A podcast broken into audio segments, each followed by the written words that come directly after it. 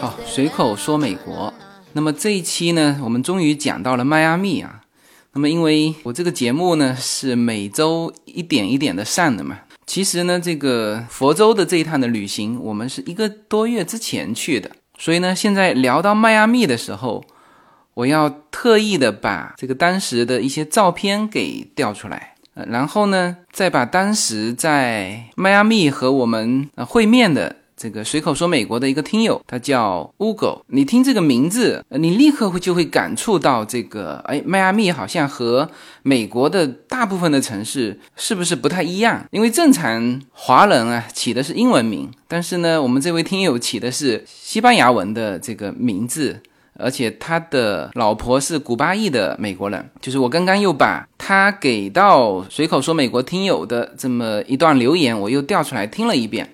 所以呢，这个思绪啊，就回到了一个多月之前，我在迈阿密的海湾市场和这位听友会面的那个场景。这是呃，也是我在美国其他城市就完全不同的一种感受，就是很像回到了中国，知道吗？就是晚上十一点多，我们去的那个，啊，其实它就在当趟旁边的一个非常热闹的一个夜市，灯红酒绿，靓哥帅女，人还很多。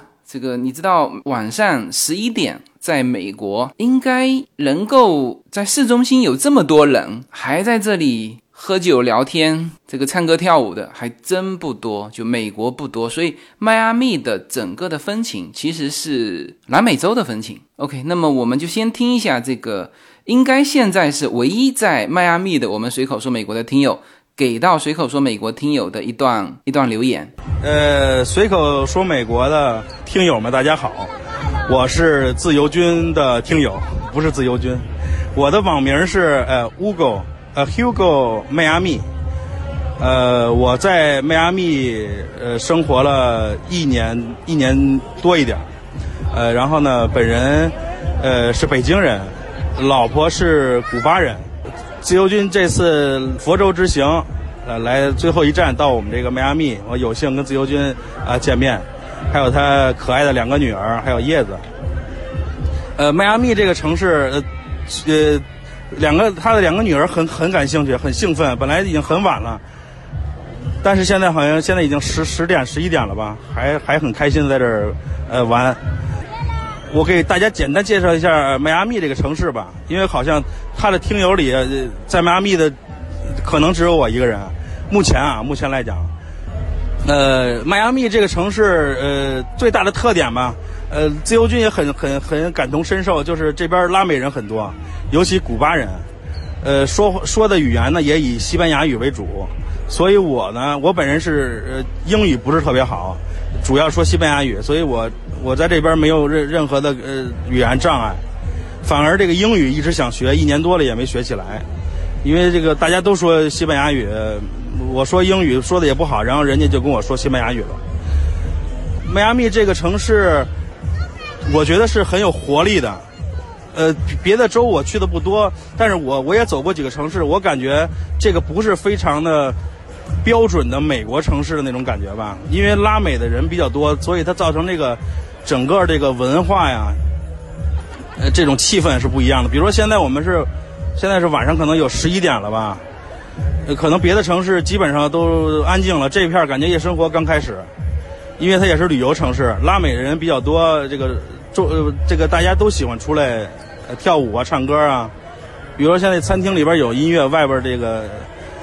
大姑娘、小媳妇儿都跳得很很欢的，反正总体印象吧，就是一个拉美文化比较浓郁，比其他城市可能更浓郁一些。加州的拉美文化可能多多多多来自于墨西哥，但是可能印象不太好，可能都是这种呃老墨呀干活儿这种，可能这个纯拉美这种呃比较原生态的、比较积极的、比较现代的这感觉，可能你要想找还是来迈阿密。如果你想在美国本土找的话，我觉得迈阿密是。是唯一的一个地方吧，但是你要如果有机会去拉美其他国家玩一玩呢，哎，你回来你在迈阿密可能会能找到同样的感觉。但是迈阿密属于有这个拉美文化，但是它同时又有美国文化和美国这种现代化的东西。你看这边高楼大厦呀，晚上这个当趟还是通火灯火通明的，然后，呃，这边这个港口也全都是这种游轮啊，呃，很现代。如果有听友喜欢来来旅游，不了解这个佛州的，我建议大家可以来路过迈阿密来玩一玩，然后同时还可以去这个南部的 Key West 那个岛，因为它这个比较有名儿，可能是不是因为那个高晓松那节目也老他也说过几期，大家对海明威故居，然后关键什么？我觉得 Key West 那边的风景呢，倒是不是有特别特别的。呃，我觉得这一路，关键是这一路的路上的风景，这也属于呃符合自由军的这个人生观。呃，关键在于这个旅途是吧？如果你去 Key West，可能你到了 Key West 觉得没什么，但是你这一路，因为都是海上公路，一路风景很多的，千变万化。所以建议大家可以来这边玩一玩。如果来迈阿密呢，没有别的朋友，或者是没有呃有时间的话，可以和我联系也好，我给你们做向导。我在这边认识的中国人也不多。希望和大家能有机会见面，呃，交个朋友。通过自由军的这个平台，好吧？如果呃想有想学西班牙语的话，也可以，我来这儿义务教你们西班牙语。好，那就这么多。好的，好的，好的。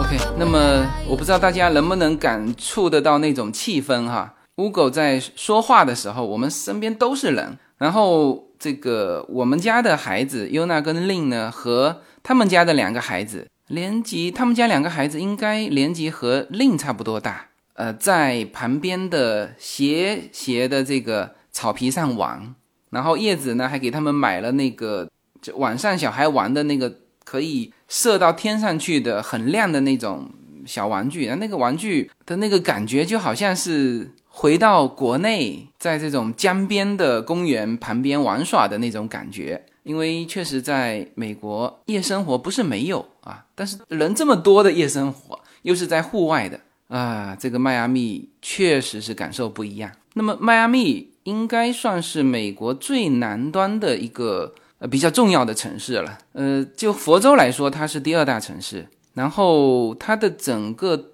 都会圈，呃，应该算是美国排名第四的第四大的都会圈。那么这里也被人称为叫做美洲的首都，呃，因为它这个地理位置很独特，就是美国的最南端，然后呢，下面就是各个这个南美洲的哈，比如说古巴，古巴人最多了，然后斜斜的这边还是巴哈马。所以刚才乌狗也说到了，就是他是说西班牙语的。所以在这个地方是没有语言障碍，那么这也是一个很独特的地方。就正常，你如果说在美国，那比如说在加州，加州其实也很多的墨西哥人嘛，就南美洲的人也很多，但是他们就就还是要融入英语世界嘛，就是你不可能说出现在美国什么地方说英语没人听得懂的。但是我们在这个迈阿密就遇到过这种情况，去买东西啊，甚至在。我们登记住酒店的时候，我们很明显感觉得出来，那个前台的这个小哥啊，英文不行，说的非常的生涩，有些东西甚至连叶子都听不太明白。特别是这个，我忘记掉在什么地方哈，就是我们也他当然他也是游客了，呃，在那边小孩子小男孩自言自语，一个一个白人。首先，他一定不是说英文。第二呢，我们听起来他应该也不是说西班牙文，就搞不清楚他是说哪里的语言。呃，这个就是迈阿密哈。这个首先，它非常多的是西班牙语，然后呢，华人特少。我我们当时和这个乌狗约嘛，在一个停车场见面。那我们那时候是晚上开过去的，吃完饭晚上开到。他呃定的这个地方叫海湾市场，那么我们当时肯定是从市区走的哈，因为我们后来在海滩上直接就看到 downtown 嘛。那么美国非常多的城市的 downtown 呢是在市中心，那么像迈阿密这种市中心 downtown 直接在海边的嗯极其之少。那么整个的这个繁华的高楼直接就在海边的这个感觉，在美国很多城市没有，所以这个感受又是不一样的。啊，前几天我还又见到了一个在佛州读书的，呃，我们的一个听友，他后来现在搬到加州来了。然后我跟他聊，我说我们当时去了这个地方，然后他说啊，他说你这个晚上去那边就是穿过市区嘛，他说你不觉得不安全吗？我说我一点都不觉得不安全，而且到了这个海湾市场里面，他人非常多，非常热烈的南美风情。那么我们当时在停车的时候。这我们要互相找嘛，因为约了一个偌大的停车场，而且是那种几层楼的那种停车场。当时叶子还担心说找不到人嘛，他说这这这么大怎么找啊？你都不约一个具体的地方。我说没事，我们往里面开。但凡遇到第一个中国人，就华裔，一定是我们这个听友，因为之前我们没有见过面嘛。当然他可能认识我这个。我是没见过他的面啊，但是呢，我坚信啊，遇到的第一个中国人，遇到的第一个华人啊，一定是他。结果果不其然，遇到的第一个华人就是他。所以在那边华人很少，那么这个可能我们的听友就就他一个啊。当然这期节目播出之后，呃，希望说能够呃多几个我们随口说美国的听友啊，大家还可以这个本地互动一下啊。那么我们当时是从奥兰多过来的，呃，到的时候就已经黄昏了。那我们有在这个迈阿密的海边港口了，它那边巨大的货轮港口，非常漂亮的港口，很干净。那么我们在那边逗留了一会儿，然后去了一家呃日本料理，呃，这个吃饭。就吃饭的时候呢，这个叶子就第第三次还是第四次。还是第五次、第六次，在我耳边啊惊叹。他说：“哎呀，他说，他说这边的女生都好漂亮。那我是还真没感觉哈。但是可能这个女生会去看相貌嘛，这个会去注意啊，这个俊男靓女啊。那当然，叶子也说了，这个男生也非常帅。呃，他说到第五遍的时候，我才意识到，我说，呃，对哦，我说这个南美洲不是都是出那个世界小姐的地方吗？”然后才去注意去看每一个的女生、男生，确实他的五官很精巧，然后身材保持的很好。呃，这个和加州这一边的，就加州也有身材保持很好的哈，这个这个很多明星不是都在贝弗利一带嘛？但是呢，加州更多的，特别是中年之后的。女生，他这个呃当然中年之后的男生也是哈，呃，那么这个身材就显得很大啊。那么在迈阿密啊，确实晚上去注意观察，身材好，然后穿的也精致。那么我们就在那边吃了顿饭，然后就直奔这个乌狗跟我们约的这个海湾市场。所以迈阿密留给我的第一印象就是一个海港城市，一个这个豪华的高楼。市中心啊，建在海边的一个感觉是非常繁华的，呃，这个城市是非常热闹的，那人呢是很热烈的，因为你感觉得出来嘛，他们就在就就是到处都有跳舞的。呃，这个就是一副那种发展中国家的那种欣欣向荣的感觉啊，这个我觉得用这样来形容还是蛮贴切的哈。这个中国也是发展中国家嘛，是吧？就是晚上十一二点，满街都是人，很热闹，很年轻化的一个一个城市啊。当然，这个中国跳的可能是广场舞了。那他们跳的也是广场舞，这个在露天跳的嘛，但是它是那种不是很整齐的那种广场舞哈，是个人跳个人的，就拉美的那种，在那边扭嘛，这个不同的扭法，然后各种商店灯红酒绿，那这个就是迈阿密留给我的第一印象。那么我今天晚上还和另外一个朋友也同时聊到了佛州嘛，因为呢，他想跑去杰克逊威尔买房子，这个是一个很奇怪的。idea 呃，当然他是做过深思熟虑的哈。我后来听完他的理由，也觉得很有道理。就是正常来说，给我个人的感觉，就佛州来说，嗯，最热闹的应该是在迈阿密，是吧？全美第四大都市圈嘛。然后其次是奥兰多，呃，也很多人跑到奥兰多去买那个度假式的酒店。然后杰克逊威尔，我是路过啊，有在杰克逊威尔逗留。那杰克逊威尔是就佛州的最顶上面东北角，也就是从 Georgia 进到佛州的第一站。那么杰克逊威尔是第一大城市。那么我们两个聊起佛州的时候呢，都都同时说到了气候嘛，肯定的说，除了夏威夷哈，就美国本土来说，那么佛州肯定是美国最热的这个一个州啦。那么越往南就越热，OK。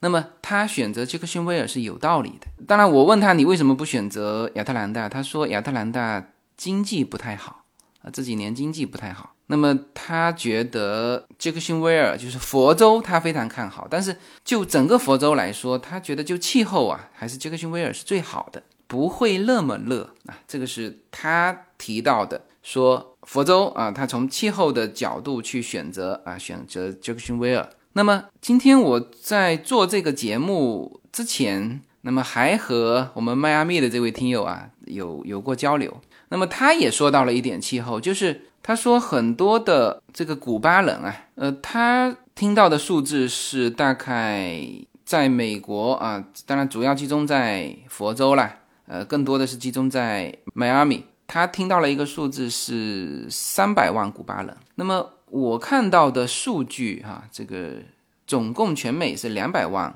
古巴人，然后其中百分之七十是集中在佛州，也就是说在佛州有一百四十万，哎，那么具体到迈阿密是七十万，那么呃，但这个人也是非常多了。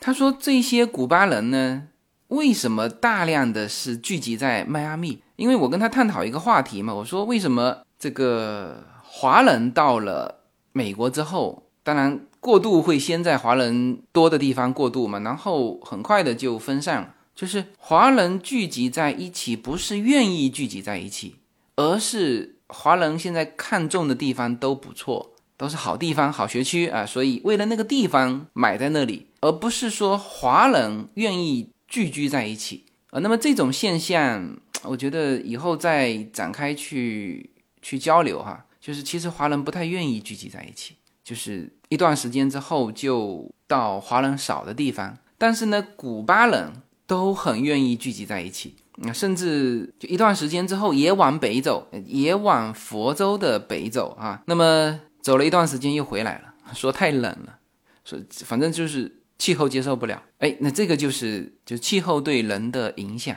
就大量的古巴人还是习惯古巴的那种气候嘛，那么迈阿密也就是呃或者说佛州的南部这个气候，他们觉得可以接受啊，就佛州的北部就已经不能接受了，而我们就是华人来说，可能更宜居的是这个像加州这种气候。啊，当然有人觉得加州气候太干，那么如果说到佛州，就是杰克逊威尔。应该在佛州里面是最能够被华人接受的一种呃地理气候。这个是聊到气候哈。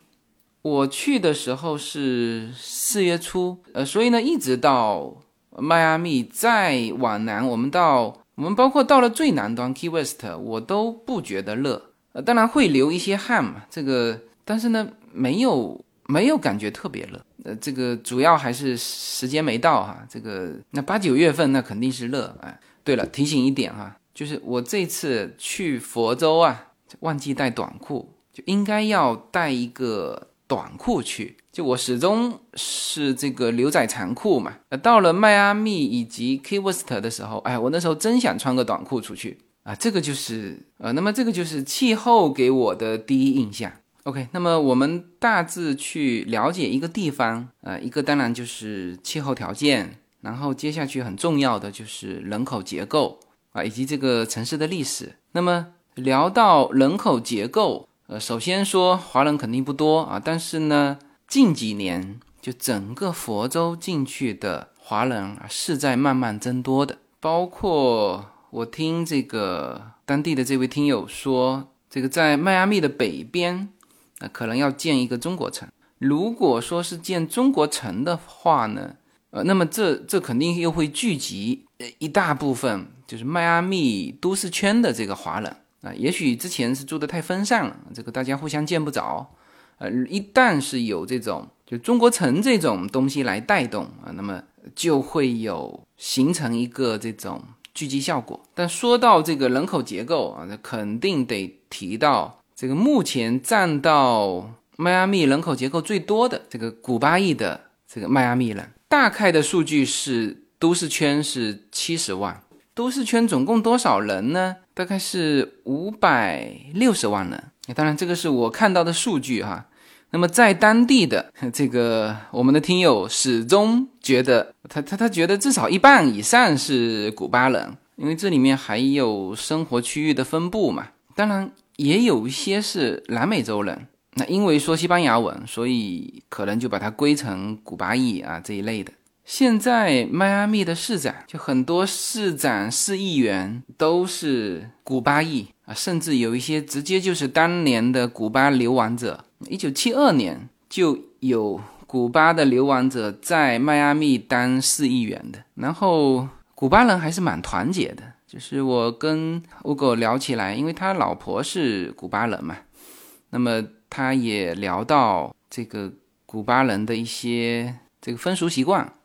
就是呃，大量的古巴人还是保持着那种互相照应的习惯，叫传帮带嘛。然后互相之间是很亲切的，所以又是当时待会我要谈到的古巴和美国的关系哈，同一批过来的。卡斯特罗那时候啊，不是一批啊，陆续好几批，但是时间比较集中，在五十年代到八十年代之间过来的，就是。所以他们比较团结，就很容易形成力量。所以他们现在古巴裔的这一批，还算是美国人吧，我们不能叫他古巴人。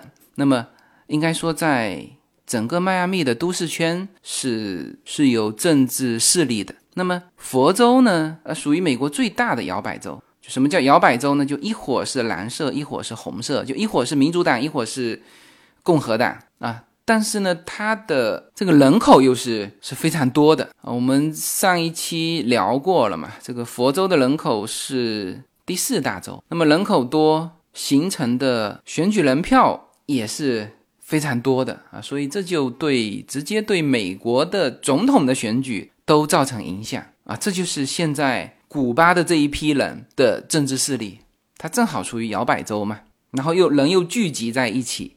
所以呢，这个就是迈阿密的呃大致的一个第一印象。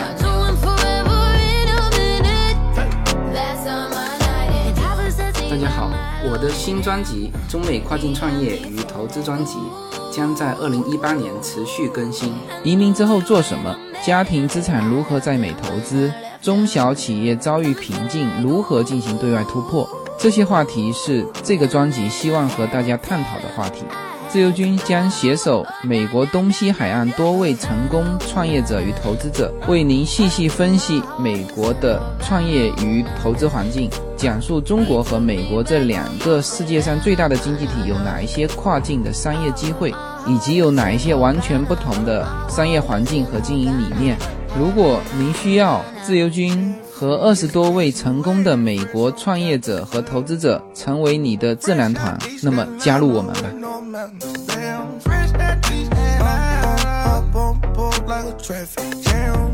呃，迈阿密其实它的这个地位是非常特殊的。嗯，迈阿密不仅仅属于美国哈，其实迈阿密不是又有一个词嘛？叫做美洲的心脏。那么这个是要好好了解，是吧？为什么美洲的心脏不是华盛顿吗？不是纽约吗？是吧？呃，为什么是迈阿密？首先，整个美洲来说，北美、南美嘛，那么南美是发展的更早的，就是很早之前，西班牙人、葡萄牙人就在南美洲发展，因为南美洲就环境来说是比北美洲要好的。那么北美洲就美国当然还可以啦，其实东部以及再到加拿大那边。就是冬天还是冷嘛，那么南美洲是气候啊，各个方面是更适合人的发展。那之前不是也有一篇文章说，呃，为什么南美洲的资源更多啊，但是北美洲发展的更好？然后就说到这个英语体系和西班牙语体系的这个差异啊，这个这些造成的，现在发展的。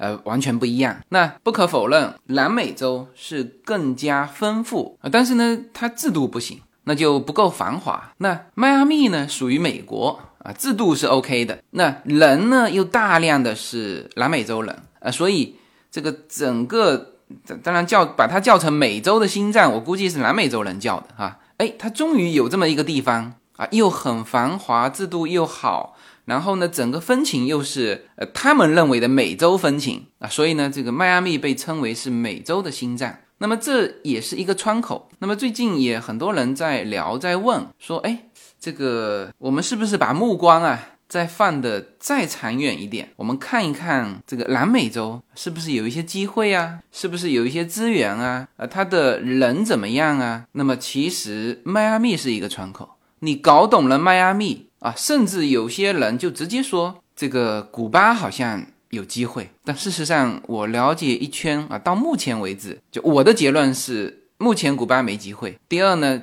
就算以后有机会，也不是你华人的机会。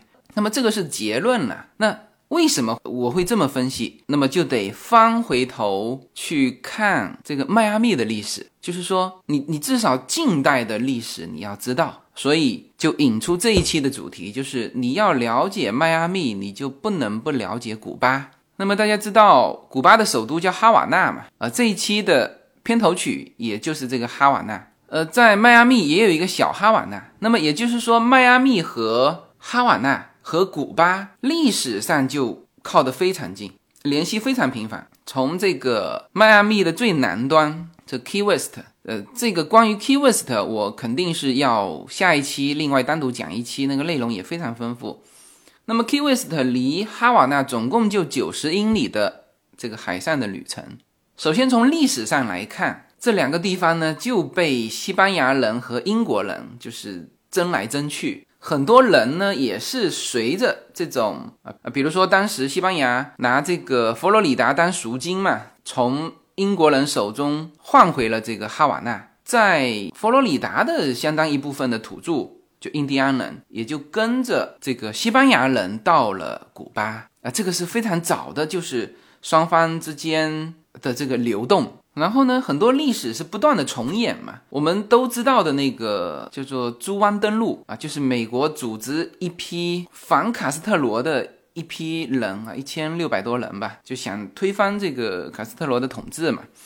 那当时是在迈阿密训练。那么这个事情大家大家都知道哈。但是在此之前，其实一八九八年的时候就。也是历史这样的重演，当然当时那一次是获得胜利了，就是有士兵在迈阿密是训练，训练完反攻这个古巴啊，所以古巴和迈阿密的关系就是这么样一个关系。一旦新的政权起来，那么旧的政权呢就流亡啊，流亡哪里啊？就是迈阿密，就不仅仅是一届政权哈。你看我们所熟知的是卡斯特罗推翻了上一任。就是一九五九年的时候，古巴革命嘛，卡斯特罗上，然后呢，这个他的上一任也是一个将军，叫富尔亨西奥·巴蒂斯塔。那么他在古巴的统治大概是呃一九三三年到就一九五九年，卡斯特罗推翻了他，然后他就全部流亡到，呃以及他的追随者啊，以及认同他的体制的这帮人就全部流亡到迈阿密。那么这个是我们所熟知的哈。但是我一直在说历史是不断的重演嘛。那么当年他就是我刚才说的这个被卡斯特罗推翻的这一位巴蒂斯塔，他也是推翻别人，他上台的，因为全是军事，说白了全是军阀嘛，军事领导人。那么在他之前还有一个叫做马扎多，那么一九三三年他推翻了马扎多的政权，马扎多也跑到迈阿密来啊，就是呃这样的循环往复。就是迈阿密作为一个自由之地，哈，就是接纳古巴过来一任又一任的这个这个政治流亡者，那是有历史的。就是一九三三年那个时候，就马扎多跑到流亡到迈阿密的时候，迈阿密当时就是有一一句话叫做“迈阿密的大门永远为古巴人开放，我永远接纳，不管你谁过来啊”，这个是有历史的啊，所以这个就把古巴和迈阿密这个历史以来的。就是这种近代史以来的这种紧密联系，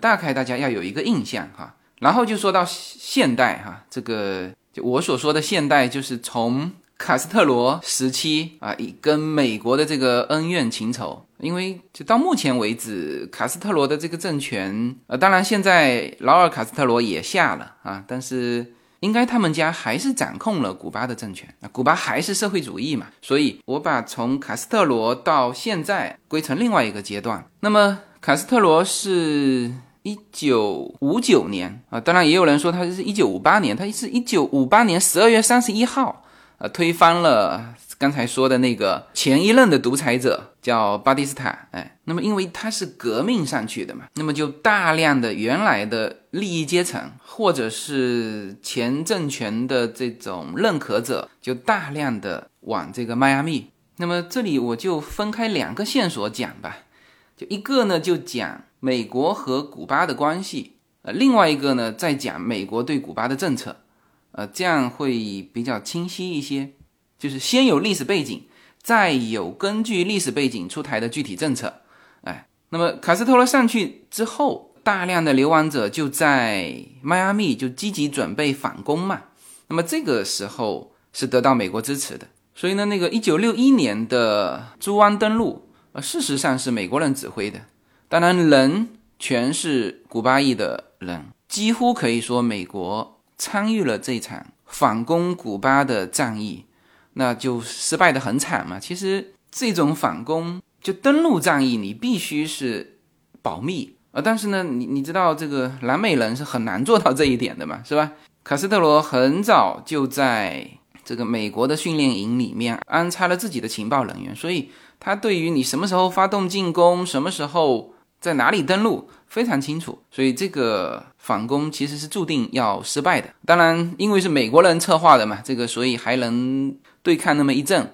但实际上的结果是死了一百多人，俘虏了一千两百多人，那么只有几十一百人撤回了这个美国。那么这件事情就就奠定了早期的卡斯特罗的执政基础，就是我打败了美国人嘛，是吧？我我我革命本来就是这个聚集了大量的这个荷尔蒙过剩的这这帮人，是吧？然后五九年才革命成功，六一年就打败了美帝国主义啊，这个非常像我们的抗美援朝啊，所以这是奠定卡斯特罗政权的就第一个因素。那么奠定卡斯特罗政权到一直到现在。还是社会主义的另外一个因素，就不得不提到，就大家都很熟悉的古巴导弹事件，因为这两个事件其实是连在一起的。呃，当然也很多人说，这个肯尼迪当时就抵抗住赫鲁晓夫的压力啊，坚决果断的和这个赫鲁晓夫绑手腕，哎，最后就美国这边的，呃，最后说是呃美国胜利了，但是其实我。整个看下来啊，我没看出美国胜利在哪里。但是呢，苏联的政治意图其实是达到了。那那为什么我这么看哈？其实你得从这个事事情的源头开始说起啊。这两条线是交织在一起的，就是古巴革命和美苏的这个冷战是交织在一起的。古巴导弹事件是美苏冷战之间的一场战役。我说遭遇战也没有错啊，大家听下去就知道，实际上是有擦枪走火的。就是当时美国的那个 U 二轰炸机啊，说是被这个古巴的导弹击落，实际上是被苏联的导弹击落，谁都不敢讲。就美国这边也不敢说是说苏联打的，那苏联肯定自己也不敢说嘛。这这时候赫鲁晓夫已经反省过来了，这里面的事态哈，有可能要扩展成这个什么全球核战争。那么古巴当然他自己。也不方便说什么，但实际上当时的那个擦枪走火是美苏直接打的，苏联的导弹，苏联人按下的按钮击落了美国的 U 二轰炸机，虽然是在古巴的上空，所以这个是有擦枪走火的。那我们还是这个不陷入细节啊，这个完整的来看这个古巴导弹危机。首先在欧洲，因为美国是部署到欧洲来了嘛，美国的北约在欧洲。部署了很多的导弹啊，是防御这个苏联的。那离苏联离得都非常近嘛，比如说土耳其，就是赫鲁晓夫耿耿于怀的，就是土耳其的导弹基地，就离他很近。哎，那么这个时候呢，古巴革命了。那么其实卡斯特罗刚刚上台的时候，他没有确定要倒向哪一边，这个时候他还是不结盟的啊，甚至没有想好我我我是以什么样的社会制度，那反正就是我先执政了。啊，这个军事领导人嘛，都这样。然后他去了一趟美国，结果啊，当时的这个艾森豪威尔没跟他见面，就几乎看不起你这什么卡斯特罗。然后派了他的副总统尼克松，那尼克松那时候是副总统啊。那尼克松呢，跟人家就聊官话，也没看起卡斯特罗。那么卡斯特罗什么人啊，是吧？而且更何况他身边还有那个呃更加著名的切格瓦拉，是吧？他全是非常激进的，这现在被誉为南美洲的民族英雄的这帮人，啊，这个一下子就自尊心受损了嘛，那就翻回头跟苏联谈。那么这个时候，苏联当然是抓到了一张好牌啊，就是就是古巴的地理位置太重要，你想想看，距离这个美国的本土。用 Key West 来算，就是九十九十英里，打炮都能打得过去。那这个时候，赫鲁晓夫这个小算盘就打得非常，就打得非常精了。那么实际上，赫鲁晓夫的真实意图是什么？知道吗？他并不是真的要在古巴建立导弹基地，把核导弹装到美国的后院。他实际上就是说，我偷偷的把它装起来，然后呢，我用这个东西跟美国去要挟，就是。你把土耳其的导弹基地撤掉，我呢就把古巴的导弹基地撤掉。所以这一开始就是一个就是拆迁之前的真平方加盖，就是我本来就是要拆的，就我不打算用古巴的这个导弹去真实发射什么导弹去打你美国本土，呃，都不是，因为那个时候已经要打就是核战争了嘛，全部是核导弹，所以就是他实际上打的是这个牌。那古巴人民就是卡斯特罗这边呢，他刚刚被美国入侵过一次，是吧？这个猪湾登陆虽然打退了，那打退你这次是一千六百人啊，全部是这个古巴人。但你下一次过来的是正规美军怎么办？我这个政权怎么能够保护自己？所以，哎，这个时候苏联说，我帮助你，然后呢，去建设这个面对美国能够发射到美国本土的核武器。那这个对于卡斯特罗来说是是非常强大的，能够保护他自己的一个武器。苏联给他，他当然是要的。好，那么他这个不能光明正大的做嘛，所以前期全是偷偷摸摸，化妆成商船，这个不断的把导弹的这个建设的这个材料运过来，然后就开始建了。呃，结果这个事情显然是一种冒险的做法，因为你就在美国的眼皮子底下嘛。还没建好就被美国人发现了，但是发现之前，其实美国还是反复确认的。呃，刚开始是说，哦，这个东西是防御性的导弹，不会对美国造成威胁。后来美国也就发现了，就发现很多大量的是苏联人。当时的前苏联是让很多的专家以及这个苏联的军事人员化妆成农民啊，都是什么对外援助农呃农业。设施啊，这些人员过来，那实际上全是军事人员。那么这个也被美国人发现了。然后肯尼迪意识到这里面的严重性之后，就开始封锁这个古巴外围的这个这个海岸。呃，美国这个行动当时当然是获得北约的支持，这个不用说了。也在北约在甚至在联合国大会上就把这个问题摆出来了嘛，是吧？你这个。苏联在我这里部署导弹啊，而且不排除有核导弹，那么这是对我的一个威胁。那这时候北约肯定是全部支持。那最最关键的是，美洲国家绝大部分的美洲国家是支持美国的，所以呢，美国在古巴沿岸封锁这个沿岸是有法律支持的。那么这个时候，就是大家非常熟悉的那一幕就出现了。这个这个前苏联说这是我的商船。是吧？你不能上来检查，呃，但是美国方面坚持登船了，登船检查，就这个时候就已经面临的要完全擦枪走火、爆发战争的危险，因为你作为美国军方，是吧？只要登陆我的苏联的，但是还好当时是商船啊，不是战舰啊，如果战舰，这个是不可能的事情。这时候美苏双方的所有的这个核导弹都对准了对方啊，所以这是。说进入现代以来最就第三次世界大战，这个是一个还是比较轻的说法，比较重的说法是当时人类面临着一个大规模的毁灭嘛。因为如果只要有一方开打，就像一战那样，这个打到最后谁都说不清楚怎么回事了。那核战争又是和热兵器时代是嗯完全级别不一样的。那么这个是呃大家熟悉的导弹危机。那么实际上。肯尼迪和赫鲁晓夫的这个联系是没有断过的。就当时赫鲁晓夫的一个秘书和这个肯尼迪的弟弟，就是当时的那个司法部长，就联系是非常频繁的。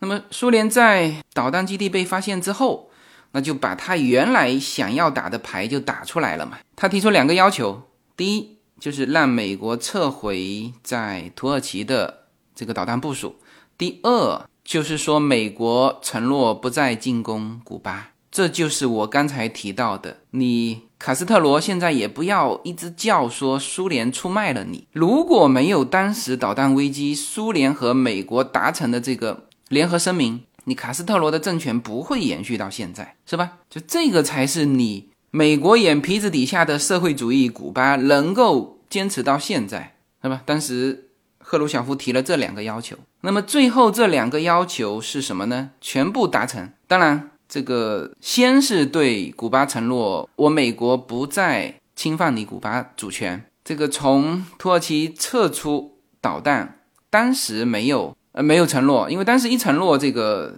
肯尼迪这边民众接受不了。但是肯尼迪向赫鲁晓夫表达了说，你现在不要着急，我过一阵子我也我就把它撤了。那么果不其然，这个一两年之后，呃，他们是用叫做土耳其的这个。导弹设施过于陈旧，就把那一片全撤了啊！所以这个是古巴导弹危机前因后果。没有什么能够阻挡你对自由的向往。人生是一趟旅程，精彩的是沿途的风景。大家好，二零一八年我将。继续和大家相遇在随口说美国这个专辑的播出时间是北京时间的周五下午，每周一期，不见不散。那么大家除了听我的音频节目之外，也欢迎大家登录我的微信公众号，公众号的名字是无限空间。当然，大家还可以关注我的新浪微博和今日头条这两个平台的名字也是随口说美国。移动互联网的神奇之处就是可以把同类的人拉得很近，天涯若比邻，世界地球村，让我们享受这个自由连接的世界吧。盛开着永不凋零蓝莲花。我们从这几条线来看哈，站在这个赫鲁晓夫的这个层面看，虽然这个过程有点没面子，是吧？我想去先建，还没建成就被你发现了，然后呢，我的这个运输的船只被你登舰检查，然后甚至这个核潜艇被迫浮出水面，什么什么，搞得很难看。但是我的目的全部达到了，我的目的也不是说。古巴，你受不受美国的侵略？其实他原来的目的就是你把这个土耳其的，在我眼皮底下的对我有威胁的这个导弹撤掉。这是赫鲁晓夫的干这件事情的初衷。过程难看不要紧，他达到目的了，是吧？那么古巴呢？其实他也达到目的了。他的目的是什么？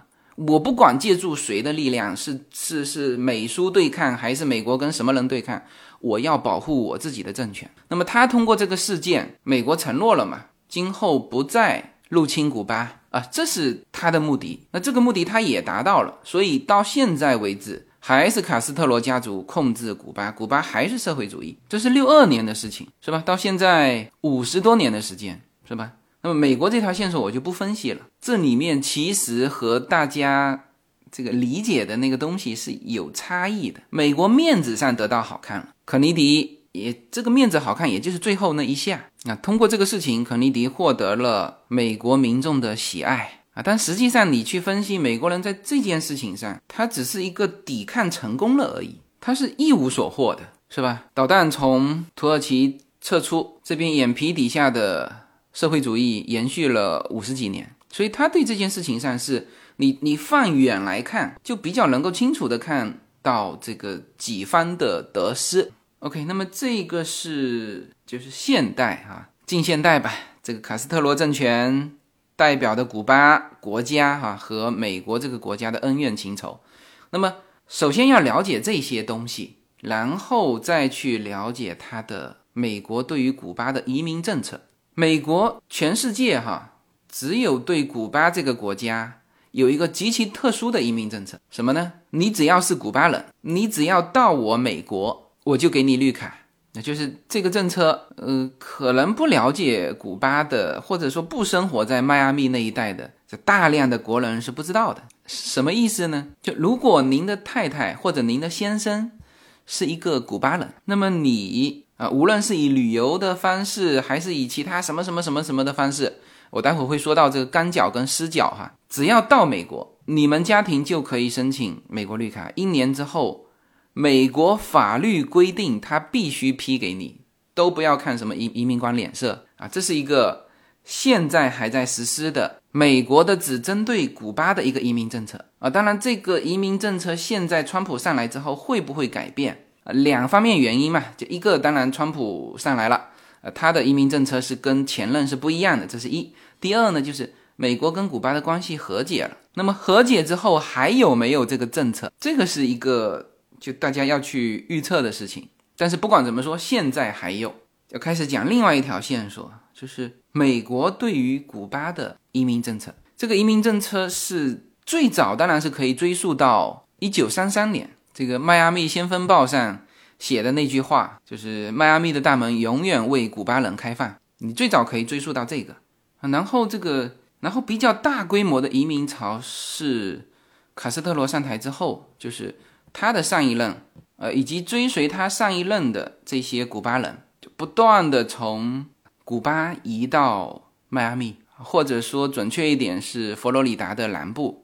单单一九六五年一年就有十万人，十万个古巴人从哈瓦那来到了迈阿密。那么这个时候相应的政策是什么呢？这个一九六零年到一九七零年代，美国司法部长准许的一项特殊许可，就是你们可以在美国生活工作，但是当时并没有同意他们可以永久居留，就是没有发放绿卡。但是可以工作，可以生活。那么一直到了一九六六年，有一个叫做《古巴调试法》。那么在那个法律上才规定说，任何从一九五九年之后来到美国，并且在美国居住满一年的古巴移民，可以获得绿卡啊。那么刚才说的实行至今的法律是一九六六年定的，是专门针对古巴人定的。那么由此就开启了古巴的这种。长时间的大规模的，而且还有一些特殊事件的各种的偷渡啊，当然有有的是明渡，有的是偷渡，这就是所谓的什么叫干脚跟湿脚嘛。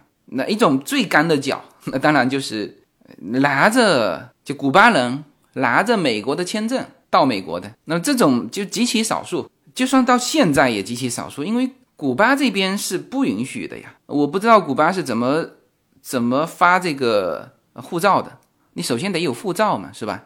那护照发完之后也可以这个监控嘛，可以上缴嘛，是吧？啊，所以古巴这边是不太允许的。那美国这边当然是，你只要拿着各种签证进来，你就可以申请这个。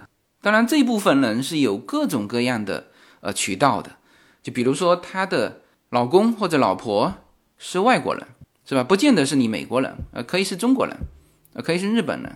可以是韩国人，是吧？那么他就可以通过拿到正式的古巴的护照、美国的签证来到美国申请美国绿卡。那这是最干的脚。那么还有一部分干脚，因为在干脚跟湿脚上有很多广义跟狭义的嘛，就还有一部分的干脚什么意思呢？这是我是偷渡，但是呢，我只要踩到你美国的地面，我就享受这个政策，因为我没有任何的那个。呃，签证啊什么没关系，我只要踩到你的这个地面。那什么是失脚呢？就是你在海里被我拦截住，这个就到又到挺后面的了，才有说拦截这种说法。这个是在这个九四年之后，克林顿时期才说的。这个这个被拦截的古巴人将不被带往美国，而是当时是临时的啊，是送到。美国本土之外的营地暂时居住，就大量的当时就去了这个关塔那摩呃那一块，当然后来也也送回到美国本土了哈，呃，但是在此之前是没有干脚湿脚之之说的，就来的你只要但凡能够到美国，你看这个一九八零年有一个很很大的大规模的一个偷渡事件，叫马列尔偷渡事件，但是一次性就有十五万的古巴人。怎怎么会有这么大规模的呢？实际上是卡斯特罗政府在背后清洗他的政敌，那有一些也也不用的把你杀掉嘛，就是我我让你走。然后这一批人，就这十五万人里面啊，除了政治犯，还有各种形式的犯罪。当然，现在缓回头去分析，说都是作奸犯科那种，就大量的吧，是是犯的是小事，呃，还有相当一部分的是精神病患者。呃，那么这个事情就就当时而言，后来被媒体爆出来之后，让这个美国政府去反思他的这个政策。你放过来的人啊，都是这些人啊，政治犯当然美国是欢迎的嘛。那作奸犯科的那些小打小闹的，其实。在迈阿密日后的这个发展过程当中，这一帮人起到了非常重要的作用。就这一帮人本来就思维上就是不不循规蹈矩的，是吧？脑袋就是极其活跃的，搞搞黑社会啊，卖卖毒品啊，这个这个赌个博啊，什么什么嫖个娼啊什么的。这一帮人本来就不是就不太受约束的，那么这帮人反而是什么呢？在这个市场经济、自由经济的这种环境里面。会比那些循规蹈矩的人更会有创意啊，更敢闯啊，所以人家说现在的迈阿密的繁华，很大程度上是当时这一帮人搞活的，因为他这个人数不要很多。但是就当时而言，美国舆论认为说，你卡斯特罗放过来的都是这一批人，主要是有相当一部分的精神病患者。美国这边不是还得人道主义去治疗他们？所以呢，到了九四年的时候，当时的。这克林顿才公布了那个说海上拦截，你被我拦截到的，你不能来美国本土，我就送你去关塔那摩，就不是把它关起来哈，它只是集中生活。所以干脚湿脚是这么来的，是因为八十年代之后的大规模的这个偷渡，呃，因为那个很典型的马内尔偷渡事件。呃，不过九四年开始拦截，说关到关塔那摩是九五年五月份的时候。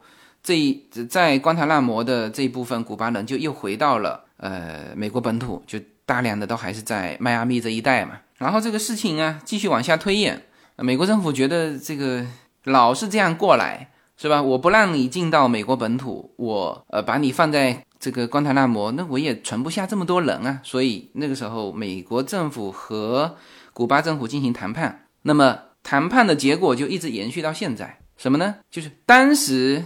关塔那摩的这些美国人可以进入美国，就是一九九五年五月份开始，就是把关塔那摩的就是放回来。但是之后的，我美国建立一个海上拦截的制度，如果你还在海上被我拦截住，这就是所谓的失脚。那么我美国呢会把你这些人转交给古巴，但是这里面附带一个条件，说古巴政府不得对这些被遣返者进行报复。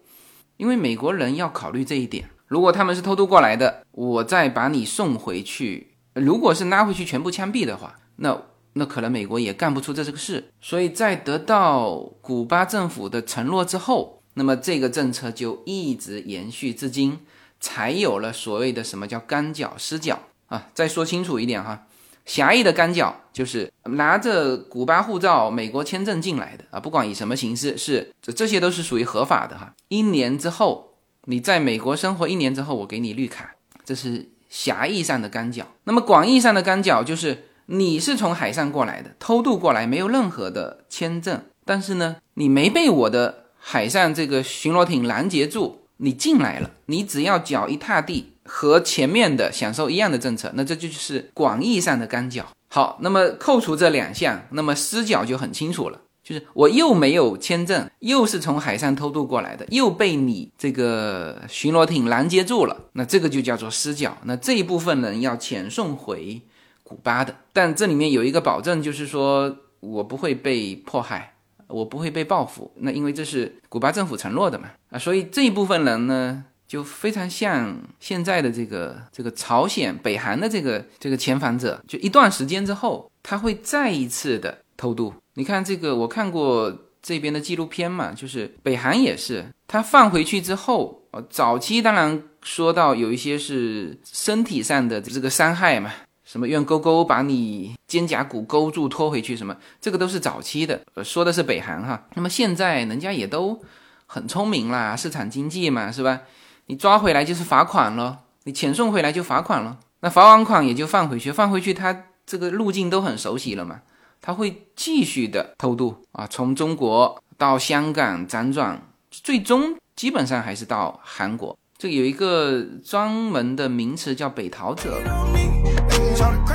随口说美国移民专辑是一个一步一步指导你实现美国梦的更加专业的一个专辑。现在在我的名字下分为专辑版和单集版，大家也可以在喜马拉雅上搜寻“随口说美国移民专辑”，你就会找到这两个专辑。相同的内容，不同的付费方式，欢迎点击。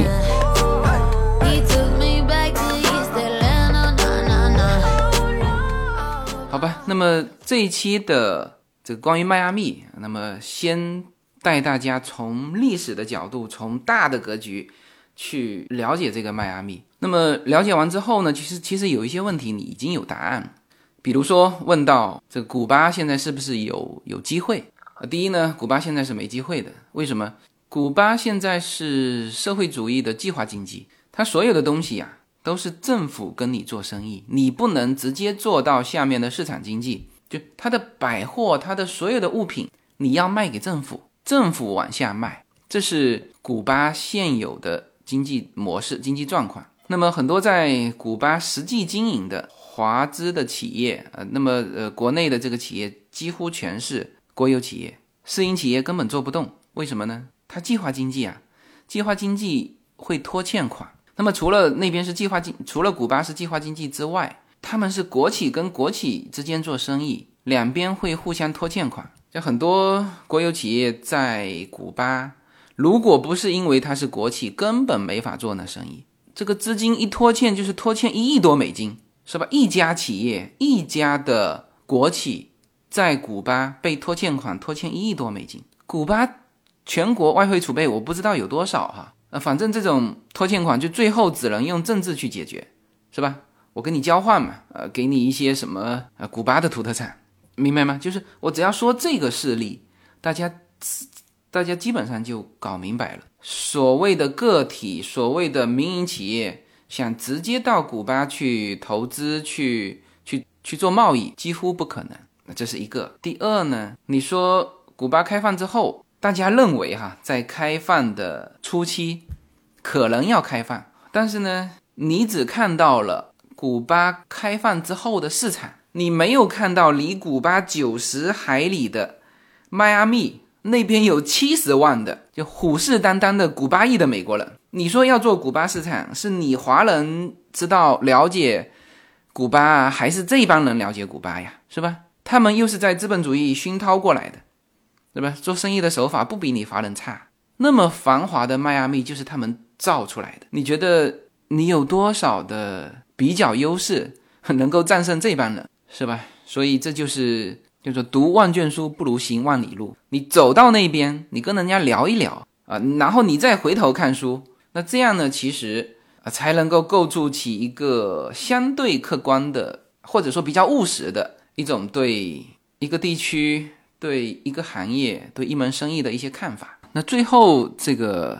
说一点哈，就是关于刚才我提到的，关于美国对于古巴人的这个移民政策，大家不要脑袋瓜子转得非常快，这个什么曲线救国这一套都出来了。从实际的案例来说，就过来人告诉我们，但凡是倒过来做的，就是你先看着绿卡，再去交往什么古巴的姑娘或者古巴的这个小伙子的，这个没有一个是成功的，因为你不了解古巴人。但是顺着做的这是可以的啊！你原先就在古巴有商业往来啊，在古巴工作啊，然后呢，很顺利的和古巴人交往、结婚啊，然后再在合适的时机，呃，然后到美国啊，这个是有的啊。但是你一旦倒过来做，那反正我我接触到的这种过来人告诉我是无一成功，哎。好吧，这个感觉我是说的是旅游哈，这个呃分分钟都离不开各种商业机会、各种政策。OK，那么这期节目就先到这里啊，下一期继续给大家聊迈阿密，聊迈阿密最南端的这个 Key West 这个城市也是有极其之多的内容啊，可以跟大家好好聊聊。好，这期就到这里，好，谢谢大家。gonna